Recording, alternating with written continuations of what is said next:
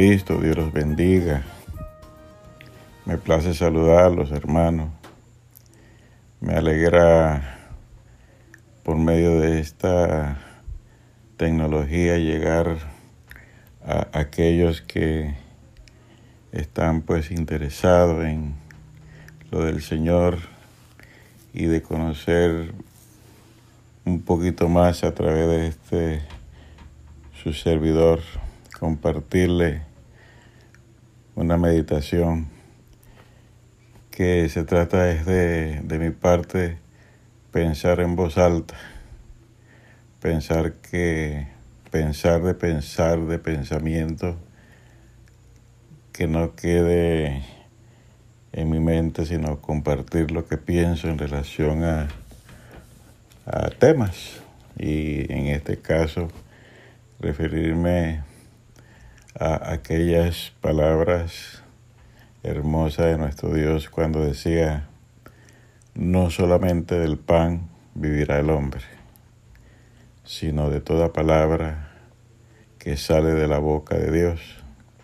Somos la Iglesia Ministerial de Jesucristo Internacional, disfrutando de un Evangelio completo, disfrutando de un ministerio que hemos, hemos notado, hemos visto, hemos escuchado de su respaldo, del conocimiento que brindan a través de las meditaciones, de las enseñanzas, de los estudios. Y todo esto es prueba de, que estamos disfrutando de un evangelio hermoso, un evangelio como destacaba en algunos temas atrás, un evangelio anunciado por Dios, destacando aquellas glorias después de su muerte, como escribió el apóstol Pedro a su, en una de sus epístolas.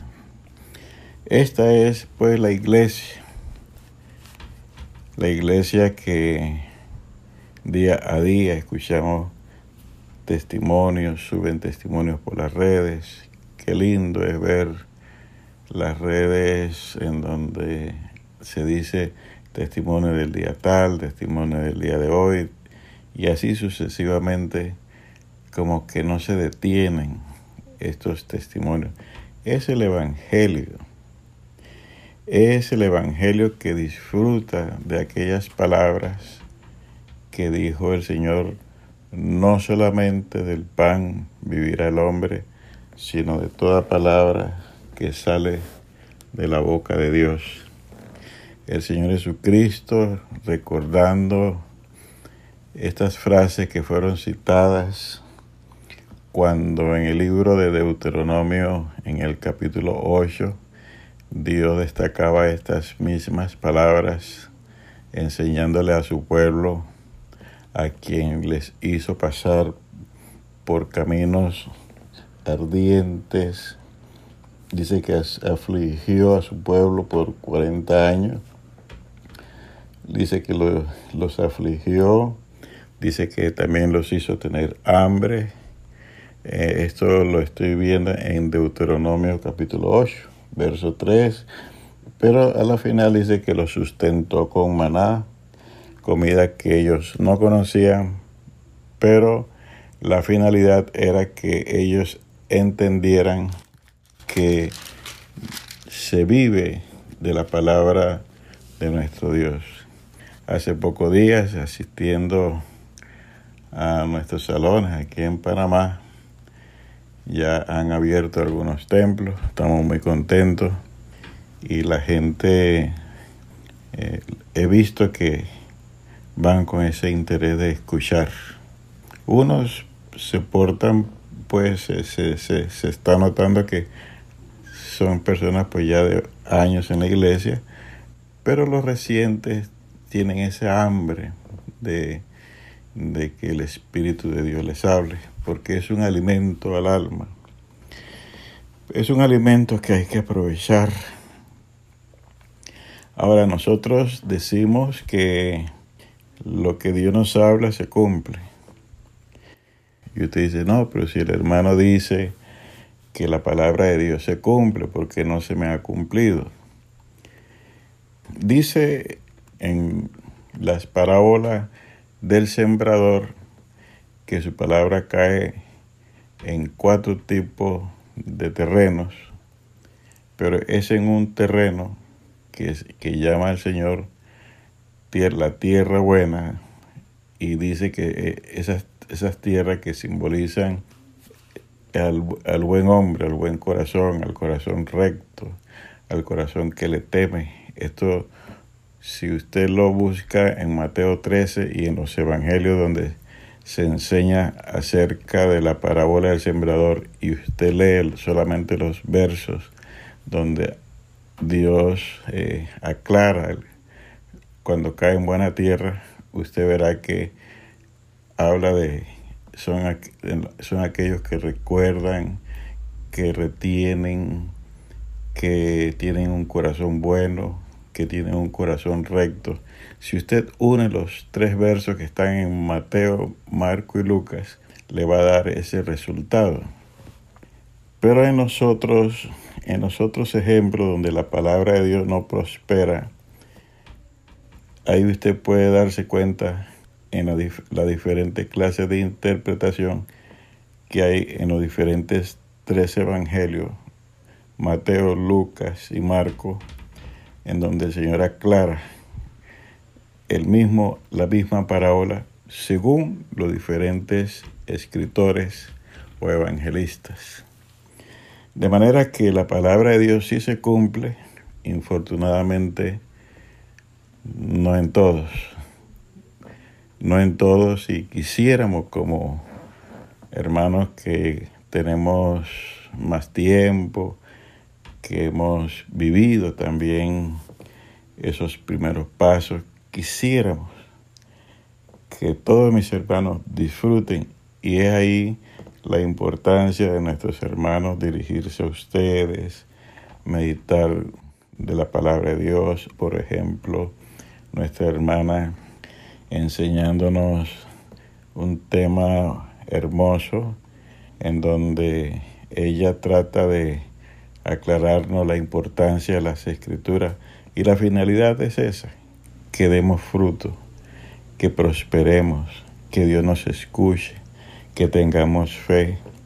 Ese es el propósito de lo que en una ocasión también caminábamos por esos desiertos espantosos, llenos de serpientes, porque nosotros hemos vivido o estamos viviendo la misma circunstancia que vivió el pueblo antiguo de Dios. Cuando uno llega a la iglesia, todo parece lindo, todo parece hermoso, como que todo es de fantasía. Dios hablando, uy, qué lindo. Pero a esas palabras a esas promesas hay que agregarle fe. Por ejemplo, en Romanos capítulo 9, en el verso número 6, dice, no que la palabra de Dios haya fallado. Sí, y de verdad que quedamos en, en, en las mismas opiniones quedamos diciendo, no, pero aquí Dios falló, aquí Dios no me cumplió, ¿por qué no me cumplió? Y empezamos pues a, a querer pues echar abajo todo lo que en un momento nos alegró, nos animó, pero hay que considerar muchos aspectos, aspectos que tienen que ver con nosotros mismos, no con Dios. Tenemos que ser buena tierra para que la palabra de Dios dé sus frutos. Somos la iglesia que gozamos de esa esperanza viva. Dios hablándonos, Dios guiándonos por sendero de justicia, por amor a su nombre, como dice el salmista en el Salmo 23. Jehová es mi pastor, nada me faltará. Y es así, hermano. De manera que hay que hay que luchar, hay que trabajar, no hay que rendirse, no hay que ser parte de la estadística.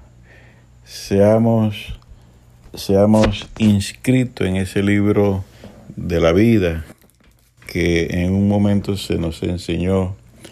El verso 6 dice, no que la palabra de Dios haya fallado, porque no todos los que son descendientes de Israel son israelitas, o no todos los que vamos a la iglesia somos pueblo de Dios. Hay muchos aspectos que tenemos que considerar en nosotros. Eh, en Corintios 11, cuando se habla de, de la cena del Señor, dice que cada uno examínese. Entonces yo tengo que examinarme por qué la palabra de Dios está faltando. Ahora, no todo puede ser porque porque estoy cometiendo pecados. No todo puede ser eso. Es posible que me falta fe, no le he creído a Dios, todavía mezclo lo del Señor con antiguas creencias, ya sea de tipo evangélicos o tradicionales. Entonces uno tiene que ser genuino o tal vez todavía creo en los arbolitos, creo en tradiciones, creo en costumbres, aún guardo cosas en el corazón. Es decir, cada uno examínese porque estamos en la iglesia del Dios viviente, en donde aún nos sigue diciendo, no solamente del pan vivirá el hombre. Nosotros dependemos también de esa palabra viva de nuestro Dios necesitamos con urgencia que el Espíritu Santo nos hable, porque ese es nuestro pan, así como nuestro cuerpo necesita de su desayuno, de su almuerzo, de su cena, o en algunos países de su comida, o, la merienda, o, o como dirán en otros países, bueno, hay muchos países que entre comida hay un tipo de... se come alguna cosita por ahí como para seguir sosteniendo el cuerpo. Pues lo de la ministerial de Jesucristo tiene un alimento adicional. Es la palabra viva de nuestro Dios. Es, como le decían al Señor, di la palabra. Qué lindo escuchar al Dios viviente. Qué lindo es estar en la iglesia en donde Él se manifiesta. En Hebreos capítulo 4, en el verso 2, dice, porque también a nosotros se nos ha anunciado las buenas nuevas como a, a ellos, pero no les aprovechó el oír la palabra por no ir acompañada de fe en las que la oyeron. No les aprovechó el que el mismo Dios le hablara. Dios le habló a través de profetas, les habló a través de diferentes formas, pero no les aprovechó. Le faltó un, ingrediente importante a la palabra de nuestro Dios según Hebreos 4, verso 2, le faltó fe en a esas promesas que, que Dios nos daba. Es así como podemos ver el éxito de los patriarcas Abraham, Isaac, Jacob y todos aquellos personajes que el apóstol Pablo no, no pudo escribir de ellos con detalles, pero sí nos hizo la salvedad en Hebreos 11 de algunos personajes. Y él decía, por la fe Abraham, por la fe Sara, por la fe Noé, por la fe Isaac, por la fe, eh, bueno, tantos personajes, Sansón, Gedeón, David, Moisés, Samuel, bueno, tantos personajes. Dice que todos ellos según Hebreos 11, en el capítulo 11, en el verso 1, dice, dice este verso que Después la fe, la certeza, verso 2, porque por ella alcanzaron buen testimonio los antiguos. Por tener fe estos personajes alcanzaron buen testimonio. ¿Qué tal nosotros queriendo aprender de personajes que no tuvieron fe? ¿Qué tal nosotros queriendo aprender de un Abraham que no quiso ofrecer a su hijo Isaac? ¿O que hubiéramos aprendido de un Sansón que le tuvo miedo a los filisteos? ¿O un David que le huyó a, a Goliat, por ejemplo? ¿O qué tal un Moisés que tuvo temor al alzar la vara y, el pueblo no cruzó el, mar rojo. ¿Qué tal? ¿Qué, ¿Qué serían estas historias sin hombre de fe? De manera que la palabra de Dios, como dice en Hebreos 4, debe ir acompañado de fe. Verso 2 del capítulo 4, porque también a nosotros se nos ha anunciado las buenas nuevas como a ellos, pero no les aprovechó. Leyéndolo para nosotros, podemos decir que a nosotros sí nos ha aprovechado escuchar a Dios mezclándolo con fe, confiando en esas promesas. Hermano, Dios me los bendiga. Dios derrame sobre todos mis hermanos ricas y abundantes bendiciones les amo en el Señor, les envío un abrazo, un saludo de mi esposa para todos, un saludo para mis hermanos que también les envían mensajes de, saludo, de, de, esperanza, de fortaleza.